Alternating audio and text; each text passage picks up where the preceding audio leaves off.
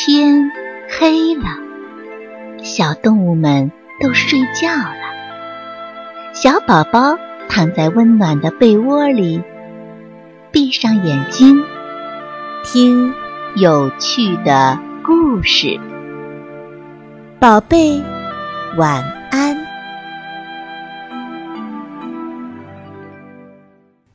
幸福的森林。夜已经很深了，小兔拉里却睡不着觉。它在生小熊的气。傍晚的时候，小熊把它推进了烂泥坑，却反说是他不看路掉进去的。怎么有这么不讲理的人呢？拉里越想越生气。怎么也睡不着。突然，他想到自己前天骂了小乌龟，说小乌龟是全森林里最笨的人。当时小乌龟气得直掉眼泪，自己却不但不道歉，还继续笑话他。被别人欺负真是件难受的事情。拉里想到这儿，觉得十分愧疚。我要去向小乌龟道歉。第二天天一亮，拉里起床就来到了小乌龟家。小乌龟，对不起，我那天不该骂你、笑话你，我向你道歉。谢谢你的道歉。小乌龟开心地说：“现在我一点都不生气了。”拉力走了，小乌龟的脸红了起来。他上个月呀偷摘了小猪的草莓，小猪问是不是他摘的，他不但不承认，还骂小猪是小气鬼。小乌龟立即去小猪家里向小猪道歉。小猪，对不起，那天是我偷摘了你的草莓，我不该偷摘你的草莓，更不该骂你的。哦，谢谢你，小猪开心地说。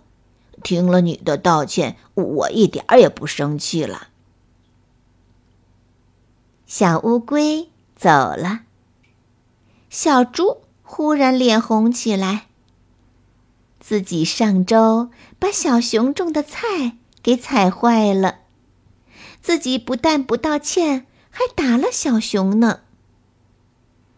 小猪想到这儿，立刻向小熊家里走去。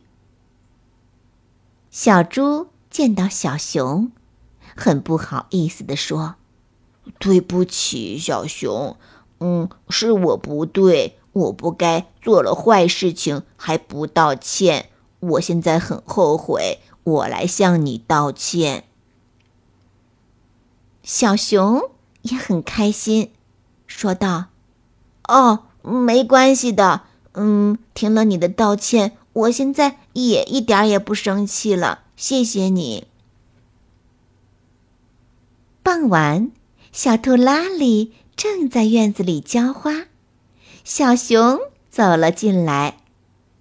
拉里，对不起，昨天是我把你推进烂泥坑的，对不起，请你原谅我。拉里瞪大了眼睛，十分意外。啊，啊啊，没关系的。拉里心里的委屈、气愤。立刻就没有了。谢谢你的道歉，小熊红着脸说：“刚才小猪向我道歉，我觉得很惭愧。我想想，真不该那样对你。”森林里到处都有人在真诚的道歉，大家彼此都很开心。他们觉得那是一个幸福的森林。